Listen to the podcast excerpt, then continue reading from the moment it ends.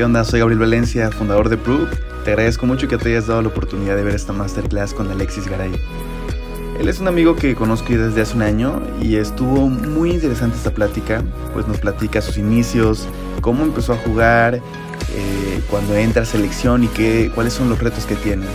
Para que tengas una idea si es que no lo conoces, él ha jugado Norsecas, Mundiales, Copas Panamericanas, actualmente se está preparando con la selección mayor para ir al preolímpico y bueno, participar por esta oportunidad en los Juegos Olímpicos. Apenas tiene 22 años y ha representado al país en diferentes torneos internacionales, teniendo incluso eh, algunos trofeos, algunos premios como mejor opuesto. Entonces hay mucho que aprenderle y ojalá que te des la oportunidad para terminarla. ¿Qué onda? Soy Gabriel Valencia, fundador de Proof y hoy nos toca una masterclass con Alexis Garay. Estamos en Tec de Monterrey Campus Querétaro, que justamente aquí estudiamos y bueno, pues Alexis, muchísimas gracias por aceptarnos la invitación de, de, venir a platicar y echarle la mano a los chavos con algunos consejos que tú les puedas dar, que ya tienes bastante experiencia. No, gracias a ti, la verdad, este, es muy padre el ayudar y me gusta más que nada. Gracias, amigo. Este, para, para que no, no, lo sepan, Alexis, ahorita eh, ya llevas un año aquí, ¿no? Un año y medio más o menos en Querétaro, jugando con el campus. Y en este, en este inicio de semestre, él llegó, de, ¿de qué competencia llegaste ahorita? Este, fueron varias. Este verano nos tocó Juegos Panamericanos, nos tocó pre, preolímpico y nos tocó también ir a Canadá que, a un clasificatorio para el preolímpico que va a ser aquí en, en, en, en enero. ¿Y cuánto tiempo estuviste entrenando durante todo este verano? Prácticamente desde que salimos de clases, fue en mayo más, más o menos. Este, me fui cuatro días, yo creo, a Guadalajara. después de esos cuatro días me fui a Monterrey y estuve todo el verano, literal, entrenando, hasta que llegamos aquí en agosto más o menos. Y después de eso fue estar un, una, dos semanas, me parece, y después irme otra vez a Canadá. Evidentemente, después de tanta preparación física, llegamos a entrenar y bueno, pues venía con un nivel más alto del que ya, ¿no? Eh, no voy a platicar cómo nos va cuando nos toca jugar contra él, pero amigo, pues hoy podemos ver un, gran avance en, tu juego, en, incluso en los resultados, ¿no? Nos está yendo muy bien afortunadamente en este semestre y tú eres un pilar en el equipo. Em, sin embargo, no siempre Alexis Garay fue lo que es hoy, ¿no? ¿Cómo iniciaste a jugar, amigo? Cuéntame un poquito de... Sabemos que eres de Guadalajara, que jugaste con la UNIVA, pero ¿cómo inició todo? Y, cuéntame hasta el, hasta el momento en el que a lo mejor entraste a tu primera Olimpiada Nacional. Ok, fue hace ya bastante tiempo. Yo jugaba fútbol, este, jugaba fútbol porque pues, prácticamente casi toda mi familia juega fútbol. este, mi papá jugó fútbol también. Este, a mí me gustaba mucho, la verdad, me gustaba mucho estar entrenando fútbol, jugar fútbol. Pero un día llegó uno, un tío que es el que normalmente nos acompaña y nos toma fotos. Ok.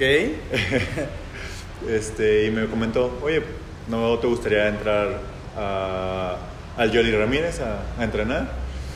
Dije, pues ¿por qué no? Combiné estar entrenando dos días voleibol nada más con fútbol.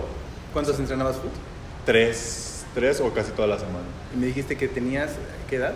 alrededor de nueve años, me parece. Okay. Sí, nueve años y yo estaba entrenando ya fútbol. Después me metieron a, a boli. Después de esto viene un cambio porque me llevan a, Selección Jalisco, o sea, me llaman y yo me quedo así como, ándale, o sea, tenía que entrenar ya todos los días o voleibol o, o quedarme ya en el fútbol. Yo, yo le dije a mis papás, ¿sabes qué? O sea, pasó esto, ¿qué hago? Mis papás me dijeron, la verdad es que nosotros te vamos a apoyar, o sea, lo que tú decidas, te vamos a apoyar. Y en ese momento yo me quedé, pues, vamos a intentarlo en el voleibol. Me llamaron, voy, entreno. Resulta que nos quedamos porque prácticamente casi todo el equipo que entrenamos en el Yoli nos fuimos a, Selección Jalisco. Ok. Después nos toca, me dicen, ¿sabes qué? Nos toca ir a, a nuestro regional. De hecho, nuestro regional fue en Guadalajara, mi primer regional. Y resulta que pasamos, pasamos a Olimpiada y quedó dentro, dentro de la lista de los 10. Mi primera Olimpiada fue en el 2008 en Tamaulipas y afortunadamente ese, ese, año quedamos en primer lugar. ya pueden ver el, talento que tienes.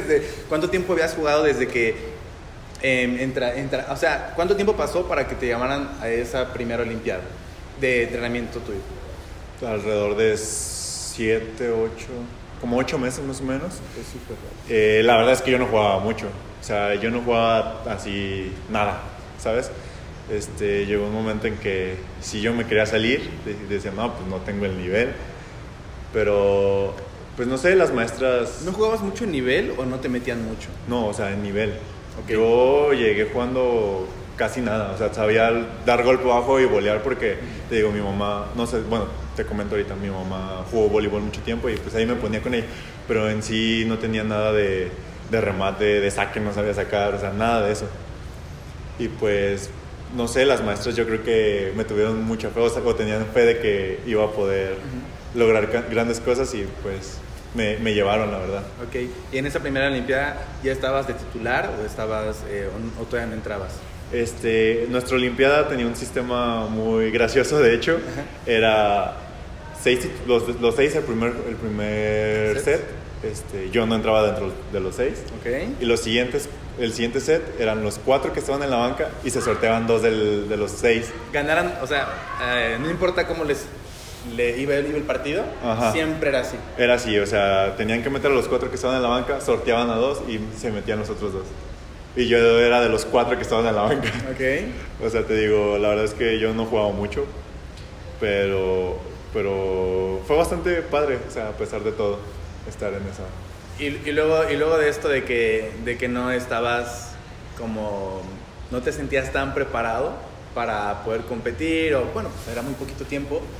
De ahí, ¿por qué te seguiste? Primero, ¿por qué tomaste la decisión del boli? Y, cómo es que, que, agarras esa rachita de, como de enamorarte, ¿no? Porque creo que pasa mucho que empiezas a jugar y dices, ah, pues está, está chido, ¿no? y cuando menos te das cuenta ya quieres de que siempre chino, hoy toca boli, o, y hay de ti, no sé, si juegas afuera y llueve, es como, oh, ya no entrenamos, ¿no? O sea, como que hay, una, hay, un momento donde ni te das cuenta de que ya te gusta un chorro ese deporte, quieres y quieres y quieres y quieres. ¿Cómo, es ese, cómo fue ese proceso en, tu caso? Fíjate, o sea, como te digo, yo quería dejarlo, este, no solamente por mi nivel, la verdad, te voy a comentar, casi nunca lo comento, llegó un momento en que yo sentía que no me querían en el equipo. O sea, llegó un momento que hasta llegaron a hacerme bullying, se podría decir. Y yo dije, no, ¿sabes qué? Yo ya me quiero salir de esto, no quiero estar aquí. Este, más aparte yo tenía otras cosas aparte de la escuela, tenía, me metieron a clases de inglés y tenía que estar así. Se me empezó a complicar mucho porque pues yo tenía nueve años, 10 años, o sea, y estar ocupado casi toda la mayoría del tiempo era como, chin, yo ya quería como, no sé, estar como la, la mayoría de mis compañeros y amigos de, de, la cuadra, no sé, salir a jugar con ellos, no sé. Y muchas veces no me alcanzaba el tiempo para eso, porque tenía que estar haciendo tareas, tenía que estar haciendo tareas de inglés, tenía cursos de inglés los sábados, cursos de inglés entre semana con algún maestro, o sea, era bastante, y más aparte los entrenamientos. O sea, a veces no me alcanzaba el tiempo para estar o salir con mis amigos y dije, no, y más aparte lo del bullying, era como, ya, ya me quiero salir. Y me acuerdo precisamente que, que me agarró mi mamá, mi maestro de inglés que iba entre semana, y una directora que era amiga de mi mamá. Me agarraron los tres y me echaron un chor así de, de la vida. Y me dijeron, ¿sabes qué? No te vas a salir. O sea, casi, casi me dijeron, a fuerzas te vas a quedar en el bullying. Y dije, pues bueno, ¿qué más hago? Después yo le agarré el cariño, ¿sabes? Al boli. Después de eso yo dije, no, pues yo a mí no me van a hacer esto, o sea, no me van a, ni voy a quedar en segundo, en segundo plano, ni me, van a ni me van a estar haciendo bullying ni nada. Entrené, entrené, entrené. Para el 2009, que fue mi segunda Olimpiada, yo ya remataba más, yo ya... Y incluso quedé en el primer equipo, en el, primer, en el cuadro titular se podría decir. Y, como dices, este, yo lo fui disfrutando y cuando no iba a entrenar, pues sí me, me disgustaba, porque no podía o no sé, pero la verdad es que yo le fui agarrando mucho, mucho cariño a, este deporte. Y qué bueno que, que dieron ese discurso porque creo que cuando estamos chiquitos no entendemos muchas cosas. O sea, el hecho de que a esa edad estés, pues te la estabas rifando, ¿no? O sea, ya traías un ritmo de vida muy diferente a tus amigos y el hecho de que te hayan obligado a quedarte ahí, pues hoy es un resultado, ¿no? Seguramente eh, es diferente a la vida de tus amigos que tenían otro ritmo de vida y es sacrificio, de alguna forma porque de chiquito como que disfrutas todo, Sí. pues valió la pena, ¿no? Entonces, qué bueno, qué bueno esa parte. Y, ahí- y a partir de que ya empiezas a jugar más, empiezas a, a subir de nivel, ¿cuánto tiempo tarda para que, para que te convoquen a, a selección? ¿O cómo también es ese proceso en el que de repente vas viendo la red un poquito más... ya- la red no está arriba, güey, cuando tú subes. O sea, cuando saltas, ya no ves la red así. Como que le empiezas a ver un poquito menos y menos y menos. Digo, o ya la ve así este güey, porque pues ya, ya alcance, pero si te, sí te fuiste dando cuenta que ibas creciendo, que ibas saltando más, que tu remate lleva más fuerte. ¿Cuánto tiempo más o menos? Bueno, ¿cómo fue ese proceso? Bueno, te digo, fue este, en la Olimpiada 2009 ya, ya empecé a rematar un poquito más. Y pasaron dos años para que me convocaran por primera vez a una selección. Fue selección sub-17. Este, y fue muy, muy gracioso el proceso porque recuerdo que en el 2010 precisamente fue un Norseca en sub-19 ahí en Guadalajara. En ese Norseca fue León. Me, acuerdo que estaba bien chico León. Yo lo vi por primera vez ahí. Y recuerdo que estaba Cristian Limón, un, un chavo de, de Jalisco, es más grande que yo, y lo llamaron a esa selección. Y cuando yo lo vi, porque era titular, dije, no manches, o sea, qué padre, ¿sabes? Yo lo conocía, no llegaba a hablar con él tanto, pero lo conocí y así. Dije, oye, yo quiero, yo quiero estar en, en selección. Fui entrenando, entrenando, entrenando. Y en el 2011 llega esa, esa- ese primer llamado. La verdad, yo me, me emocioné bastante. Este, viajamos a, a- a Tijuana, fue ahí la selección. Eh, esa vez me acuerdo que hicieron un corte porque hubo una Copa Panamericana Sub-19 este, en Mexicali. No nos tocaba jugar a nosotros, pero era un- una categoría más grande. Y de todos modos, los de Tijuana en este caso nos dieron pants, nos dieron camisas y todo. Y me tocó quedarme en ese corte. Y cuando yo vi mi primera camisa de, de selección, yo dije, wow, o sea, sentí esa, esa emoción. No, no tienes una idea cómo, cómo, cómo sentí. dije, no, o sea, yo me tengo que preparar más todavía. Porque jugamos algunos juegos de preparación y dije, no manches, o sea, es otro nivel. Otro nivel. Y la verdad es que después de eso, la verdad te, das cuenta que un nivel, o sea, no te puedes quedar con el nivel que tienes, o sea, tienes que ir subiendo tu nivel, subiendo tu salto, como dices, subiendo tu remate, porque si te quedas ahí estancado, o sea, no, no vas a llegar a más de lo, de lo, que, de lo que pudieras aquí en México, ¿sabes? Este, prácticamente fue la primer, la- lo- los primeros llamados y de ahí vinieron en el 2012 el primer Norseca que jugué. Ese Norseca fui titular. Este, y recuerdo que algo muy gracioso de ese Norseca fue que me dieron el primer punto, el primer punto de todo el Norseca para México, me lo dan y vuelo el balón. Y yo así de... ¿Estabas de, de, O sea, de zaguero o de.? No, fue de delantero por cuatro, pero recuerdo per- perfectamente que, que volé ese primer balón. o sea, mi primer balón de, de toda selección, puedo decir que lo volé. ¿Batazo o medio medio? Medio, o sea, no Ah, tampoco vale. fue batazo, pero sí, sí, sí lo volé. Ok. Este Norseca nos fue bastante bien, conseguimos el pase al mundial, este, quedamos en segundo lugar, perdimos la final contra, Estuvo bien. contra Cuba. Cuba tenía un equipo muy fuerte, pero algo que nos marcó muchísimo en ese Norseca fue que le ganamos a Estados Unidos en grupos, porque nos tocó. Le ganamos en 5 y le ganamos el 4 de julio, precisamente. No. También es algo que, que lo tengo muy grabado. Oye, ¿y, ¿y cómo fue este? O sea, qué chido que. Pues los resultados siempre te motivan, ¿no? O sea, como que el hecho de que dice la playera y dijiste, "Uy, le voy, a, le voy a meter más porque Sí. ya vi que puedo, ¿no? Y estoy aquí y además tampoco estoy como por palancazos o nada, nada que se le parezca. Y, güey, o sea, ¿qué sentiste cuando, cuando te dicen mañana jugamos a las a tal hora de la mañana? Y, o sea, ¿cómo duermes? ¿Cómo te levantas? Eh, y, y sobre todo, o sea, es- ese traslado, no sé si estaba cerca el, el auditorio o no, pero es traslado de, de, de- tu hotel a la cancha y cuando entras a la cancha, o sea, ¿cómo fue toda, toda esa experiencia muy a detalle de lo que te acuerdes? Bueno, del primer torneo la verdad es que muy nervioso, muy, muy nervioso. O sea, porque a pesar de que ya tenía mucho tiempo jugando, bueno, mucho tiempo entre comillas, este, nunca, era mi primer torneo internacional prácticamente. Este, no, o sea, sientes esa emoción de representar a tu país, pero esa emoción se convierte también en un poco de nervios. O sea, un día antes te quedas así, o sea, estás, bueno, en mi caso fue así, yo me quedé así, o sea, estaba acostado y no podía dormir. Dije, no, ya, descansa, tienes que... Ya, por fin pude dormir, el día siguiente nos despertamos, desayunamos, una jornada normal, fuimos a entrenar porque entrenamos siempre, siempre antes de, de un juego, en las mañanas nos toca entrenar. Entrenamos, regresamos y ahí es cuando ya más se siente todavía los el nerviosismo. O sea, te subes, a- te subes al, al camión y yo normalmente lo que hago es poner mis audífonos, escucho la música, pero como quiera sentía esos nervios. Ya cuando llegué al, al- al gimnasio, entras y fue en México, o sea, fue en Tijuana ese, ese torneo. O sea, ves a toda la, a la gente apoyándote y todo. Te da nervios, pero a la vez te motiva. Y no sé si fue o no el caso por cual la, la volé por los nervios, pero fue nada más ese primer, ese primer punto, recuerdo Ok. muy bien. Porque después de eso vienen los demás puntos y te sueltas, o sea, ya, sacas todo. Normalmente es lo que me pasa en todos los torneos hasta la fecha todavía. El primer punto todavía estoy así como nervioso, pero después se va, se va. Qué chido, ¿no? Manches, son experiencias que pues, yo creo que también te rompen, ¿no? O sea, son, son cosas que te cambian la vida, que te hace dimensionar muchas cosas, ¿no? Entonces, y qué chido que, que fue tan chiquito, ¿no? O sea, estabas muy, muy pequeño.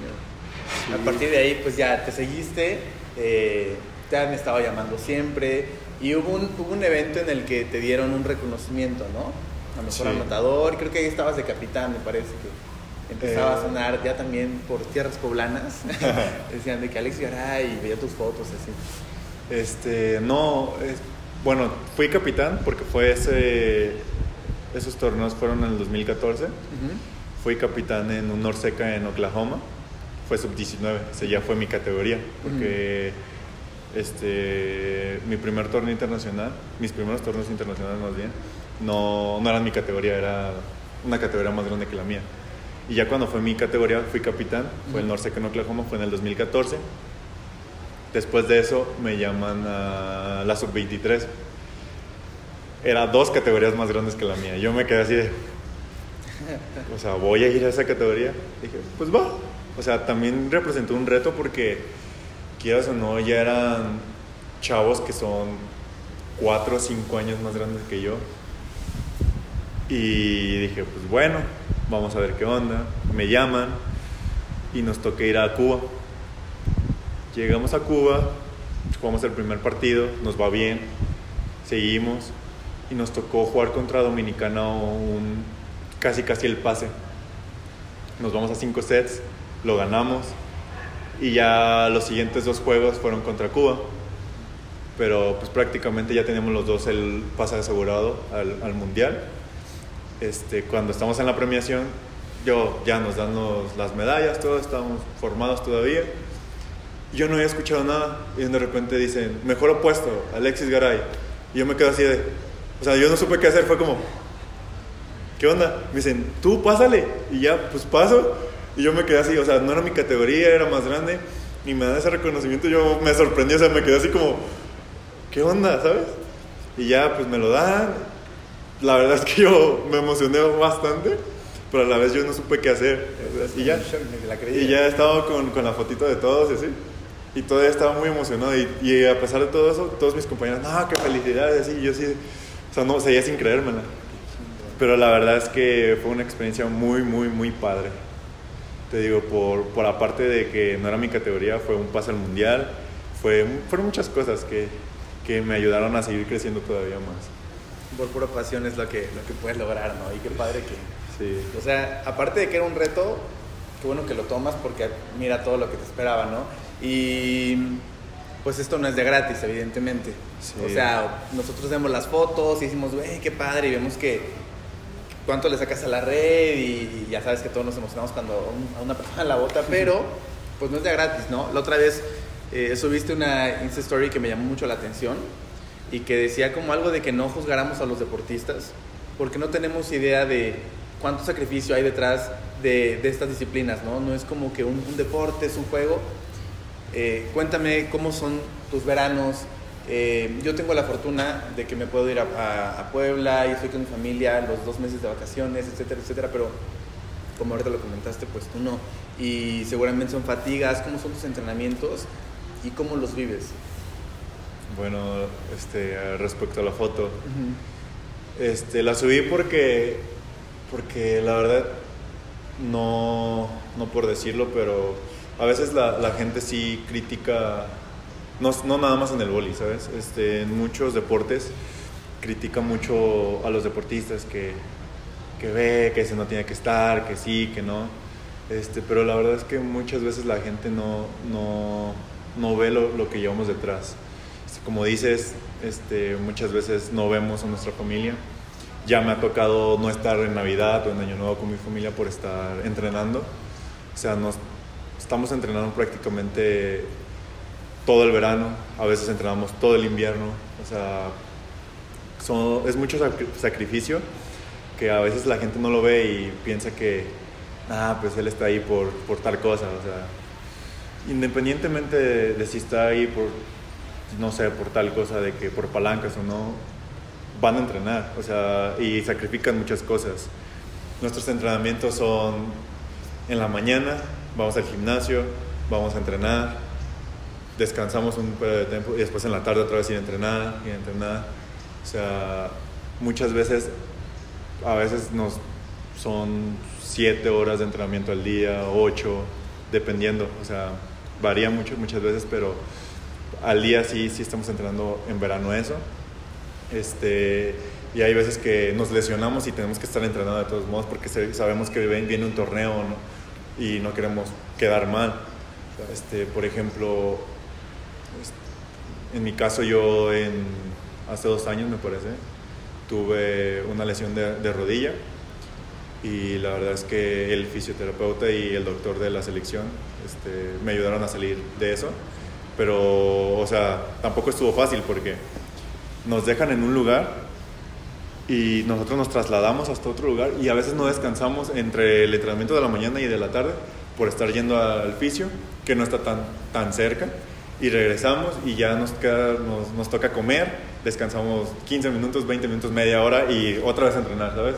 O sea, no es nada fácil, pero mucha gente no sabe si tenemos alguna lesión también y nos critican. O sea, prácticamente es mucho sacrificio. Es complicado, yo creo que también es, es muy bueno que lo comentes y que lo hayas hecho porque como que eso es para todo, ¿no?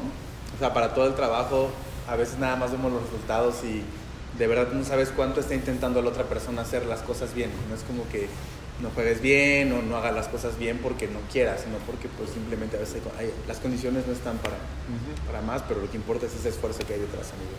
Sí, por ejemplo, simplemente, o sea, a veces la, la gente nos critica porque nos va mal en, en algún torneo y, y, no sé, o sea, no, nosotros, por ejemplo, no queremos fallarla a propósito, ¿sabes? O sea, o hacer las cosas mal a propósito, o que nos vaya mal a propósito. Simplemente pues, no se nos dan las cosas. No es como que dejemos, o sea, no estemos entrenando para, o sea, no entrenemos y llegamos al torneo así nada más, o sea, tampoco, o sea, la verdad es que nos han estado preparando mucho y a veces simplemente es un mal día o el, el contrario, la verdad jugó un partido muy bueno y ya, o sea, simplemente. De alguna manera muchos partidos también ya están dados en, por, por causas y condiciones pues no es lo mismo ponerte con alguien que esté a tu nivel a ponerte a alguien con, con, quien tiene dos Juegos Olímpicos, ¿no? O sea, uh -huh. es mucha experiencia, es, es quererte ponerte a ese nivel y, y pues por, por, causas y condiciones simplemente no se puede a veces, ¿no? Y cuando sí, qué bueno, creo que es parte del deporte y también hay que saber interpretar esas, esos, esas victorias y esas derrotas como lo que son, simplemente porque pues, lo más importante es la preparación y qué tanto puedes desarrollarte como deportista. Sí, luego, por ejemplo, no es por excusarnos, pero por ejemplo, vamos al preolímpico ahora, que fue en, en Rusia, uh -huh. y nos toca jugar contra Rusia, contra Irán y contra Cuba. Este, no son nada fáciles esos, esos equipos, o sea, son equipos de primer, de primer mundo. Y, o sea, nada más quiero, quiero dejar en claro que la verdad es que siempre jugamos a dar lo mejor de nosotros. Y si perdemos, que eso nos enseñe, nos enseñe y luchar más. O sea, si ya vimos que tal equipo tiene bloqueo alto y nos estuvieron bajando y bajando y bajando, tener otra, otra, otra forma, ya sea usarlos no sé. O sea, siempre nos dejan enseñanzas de esos juegos perdidos aparte. O sea, como dicen, los juegos ganados nos enseñan, pero donde, donde más agarramos es de los juegos perdidos. Y en este caso, la verdad es que nos sirvió muchísimo enfrentarnos así a, estos, a, estos, a este tipo de equipos. Y viene un equipo muy fuerte para lo que es el preolímpico de enero también. Los, los canadienses y los cubanos no son nada fáciles. Los, los puertorriqueños tampoco, pero bueno. Por ejemplo, ahorita que comentas esto, eh, te tocó contra Musersky, ¿no? Uf. Entonces, pues Musersky, ¿qué edad, tiene, ¿qué edad tendrá este cuate? Como... La verdad es que no recuerdo O sea, exactamente. pero no, no es así tan grande, ¿no? Y, No. por ejemplo, seguramente tú lo viste en esta final de, de los Juegos Olímpicos. 2012. Que, o sea, pues Brasil ya la tenía ganada, ¿no? Que, que creo que estaba Sí. 24-20, ¿no? El Sí. tercer set. Y entonces, o sea, le empiezan a dar mucho juego a este cuate. Creo que lo cambiaron de posición De de, central opuesto. Sí. O sea, neta Musersky es alguien que seguramente tú ibas a tu laptop, ponías Musersky y te ponías a verlo, ¿no? Y entonces hay, hay un, hay este, eh, un cambio entre eso y que de repente lo tienes aquí, o sea, lo tienes en el saludo, Sí. lo, lo- lo ves que estás pasando a la red tú y ese güey también, ¿cómo es eso? Pero sobre todo, o sea, ¿cómo es la experiencia? Uno. Y dos, ¿cómo le haces para perderle el respeto después de que, no sé si, si sea tu ídolo, pero seguramente es alguien que respetas y que admiras? Y que en el momento en, que, en el que entras a la cancha, pues eso se te tiene que olvidar, ¿no? Porque, o sea, si, si estás como que siempre chines él, es él, pues no, no te la vas a creer, no vas a competir, ¿no? Este, sí, o sea, es uno de los mejores jugadores. La verdad es que sí, sí es uno de, de mis tops. Él y lo que es Mikhailov, porque también a Mikhailov lo tuvimos ahí. También fue. Mikhailov más porque pues, yo creo que es de mi posición, o sea, por eso es como que, como que más y siempre se me ha hecho un jugador muy bueno, o sea, ha estado en los mejores clubes y la verdad es que es muy, muy, muy bueno. Este, entrar a la cancha esa vez y verlos ahí, yo al principio sí me quedé así, wow, o sea, ya los tienes ahí. O sea, sí es, sí, sí es muy bonito, o sea, para mí fue, fue muy padre ya verlos ahí, saludarlos, estar ahí. Pero como dices, de eso a, a- a respetarlos, o sea, porque sí los respeto, pero sabíamos que, o sea, ya vas a jugar contra ellos, tienes que, que darle. O sea, imagínate, o sea, si tú llegas y le pegas y les das hasta el punto, vas a, pues a fuerza, o sea, ahí estoy, o sea, puedo hacerlo. O sea, eh, está, está muy padre, o sea, la experiencia fue muy padre y, y como dices, tenerles un poco de respeto, pero, pero a, a tal grado de que, ay, chin, no, no voy a hacer nada, o sea, o, o tengo miedo. Pues no, tampoco, o sea, tampoco se trata de eso. Es respeto, pero un respeto bueno. Sí. Y este y ahorita con este tipo de competencias ya tienes mucha más experiencia eh, y, y cada vez vienen más y más y más. Ojalá que, que haya oportunidad para estos Juegos Olímpicos y que ahora ya tengas eso, eh, ese conocimiento para que nos platiques de, ¿no? de cómo es, de cómo es jugar en los Juegos Olímpicos. Porque supongo que es algo que aspira todo deportista. Me dijiste que vienen eh, este evento y viene fuerte, ¿no? ¿Cómo te estás preparando ahorita? Normalmente también, este, ¿con cuánto tiempo empiezan a entrenar de anticipación, etcétera, etcétera, ante este evento? Ok, este, por, ejemplo, yo he estado preparándome aquí, eh, aquí con el equipo del TEC. Este, no dejo de ir al gimnasio, voy al gimnasio. O sea, ten- tenemos las rutinas. Este, prácticamente eso es lo que, lo que hacemos toda la semana. Este, lo que está planeando el entrenador y lo que va a hacer es juntarnos. Ya, de hecho, ya nos quiere ir juntando ahorita. Yo, como pueda, voy a ir, voy a ir llegando porque tenemos todavía este, que terminar la escuela. Eh, pero prácticamente lo que tenemos es entrenar todo diciembre. Okay. Entrenar todo diciembre nos va a dar tres días, yo creo que de vacaciones. el 24, 25 y tal vez el 26, algo así nos había comentado, todavía no está bien definido, pero, pero es, es lo que tenía planeado. Y, o sea, año nuevo no nos lo va a dar, ya, no, también nos había comentado que no nos lo iba a dar. ¿Esos año nuevo los pasas en, en la villa, en, en, el, en el caro? De- dependiendo de cómo, de cómo nos toque este año, porque por ejemplo la vez que me tocó estar en Navidad, nos fuimos con una familia, de, porque nos tocó en Tijuana, y yo me fui con un compañero a su, a su casa y me pasé ahí, ahí Navidad con ellos. Este, no sé cómo va a ser este año, este, pero nos dijo que, que no nos iba a dar porque pues, ya viene, es a principios de enero este, este torneo. Ok. Este, nos toca contra Cuba, Canadá y Puerto Rico, que no son nada fáciles esos ¿Qué tres son los, los primeros equipos? El, o sea, ¿son sus mejores equipos o meten como al equipo B? O? No, ya este va a ser los primeros equipos porque literal ya el que quede en primer lugar de esto va a Juegos Olímpicos. Sí, es todo o nada aquí. O sea, sabemos que Canadá va a llevar su primer equipo, un equipo que no es nada fácil. Cuba va a llevar su primer equipo, ya va a llevar a Simón, ya va a llevar a todo su cuadro fuerte. Puerto Rico no deja de ser fuerte, tiene no, muchos jugadores muy buenos. Este, su opuesto ya ha jugado en Europa, jugó Champions League. O sea, esos equipos, te digo, no son nada fáciles. Este, y son contra los que nos toca este, el pase a, a Olímpicos. Pues tienes un gran reto, ¿no? Para, para Claro esto que sí. y, amigo, ojalá que te vaya muy bien. Muchas gracias. Ante, antes de todos los juegos, eh, ya nos ha tocado jugar contra Tigres, que ahí está pues, el actual entrenador de la selección, Jorge Azair. Y escucho que con Tigres hace una planeación. Y se ve que van checando estadística y tendencias de juego. Entonces va diciendo, como sabes qué, vamos a, a irnos al bloque cruzado, cosas así por el estilo. ¿Esto cómo, cómo es a nivel selección mexicana? Y el momento, en el momento en el, que, en el que te preparas para el partido, ¿cómo entras en ese mindset de voy a jugar? Eh, ¿Cómo tengo que estar jugando? ¿Haces algo como de visualización? ¿Cómo te preparas antes de que empiece? Este, pues la verdad es que nos han apoyado bastante. O sea, desde que yo he estado nos han apoyado bastante. Tenemos sesiones de estadística. No sé si, por ejemplo, mañana nos toca jugar contra Puerto Rico, ¿no? Eh, nuestro estadista, que es muy bueno, tiene videos de ese, de ese equipo, nos pone sus tendencias, o sea, primero, no sé, primero, este, tendencias de algún jugador. Este jugador remata cruzado, cruzado, cruzado normalmente, uno o dos para banda, por ejemplo. Ya sabemos que a este jugador le vamos a, a cubrir tal, tal zona. Central, remata principalmente a zona 5. Ya sabemos que ese central le tienen que marcar así, sin descuidar las otras, porque sabemos que no siempre van a, a ju- a jugar así. En el saque también tenemos, vemos sus tendencias. Sabes que este es con rotación, va a 6-5 principalmente, por ejemplo, sin descuidar tu zona 1.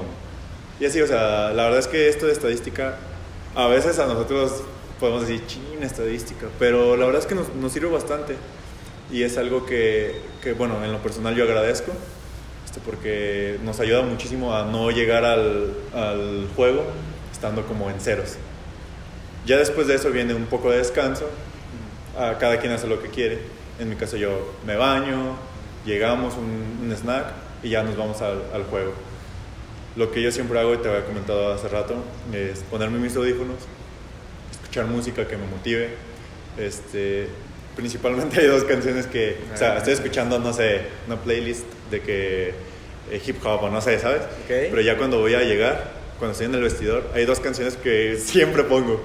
Una es de, son de mariachi más o menos. o- Ok. Una es la de este, El Tapatío, Ok.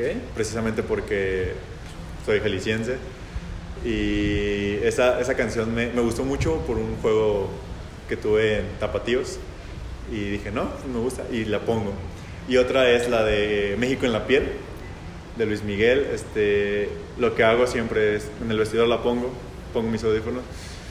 Y estoy ahí, cierro mis ojos y como va pasando la, la canción. Se me hace muy cura porque, no sé, dice este, eh, la suave brisa de, de Sonora o algo así, no recuerdo exactamente. Y me imagino Sonora, ¿no? Y luego tal cosa de tal estado, no, pues me lo imagino. Y estoy así. Y como que eso me motiva, ¿no? O sea, me motiva como, como a salir con ganas de jugar. Qué interesante, está muy, muy, muy padre eso porque sea, siento que realmente conectas con algo, ¿no? O sea, no es como que, ah, voy a jugar un partido nada más, ojalá, vamos a ver qué sale. O sea, neta, estás como en ese, en ese mood de saber que estás representando a México, que no es otro partido de la liga, de, de la liga estatal, ¿no? Y que, pues que eso te dé fuerza está muy interesante. Ojalá que, que bueno, es un tip, si, si, si tienes una canción que te, que, de la cual tengas un recuerdo y hagas relación para que saques fuerza ahí, pues está súper bien. Sí.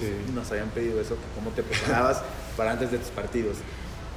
Y mm, te ha dado muchos retos y muchos beneficios también el deporte, ¿no? Hoy estás becado, eh, todos los viajes y todo lo que has conocido por todo el mundo, Sí, ¿no? Y lo que has aprendido, porque pues ya tienes una perspectiva muy diferente de las cosas con, con el deporte.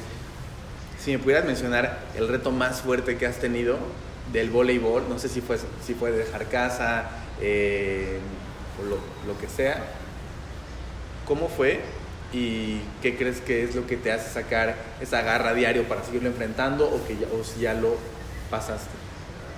Bueno, pues yo siempre fui muy, muy apegado a mi familia, o sea, no solo a mis papás, o sea, a mi familia en general. Siempre me, gus- me gusta, cuando voy también a Guadalajara, me gusta estar con ellos. Este, a veces salgo con mis amigos, pero normalmente siempre que voy a Guadalajara es estar con mi familia. Estar con mis papás, salir con ellos, ir con mis abuelos, estar con mi familia, todo. Este, y hasta no hace muy, un año y medio que llevo aquí en Querétaro, quieras o no, los veranos eran difíciles, los inviernos eran difíciles que me iba y no estaba con ellos.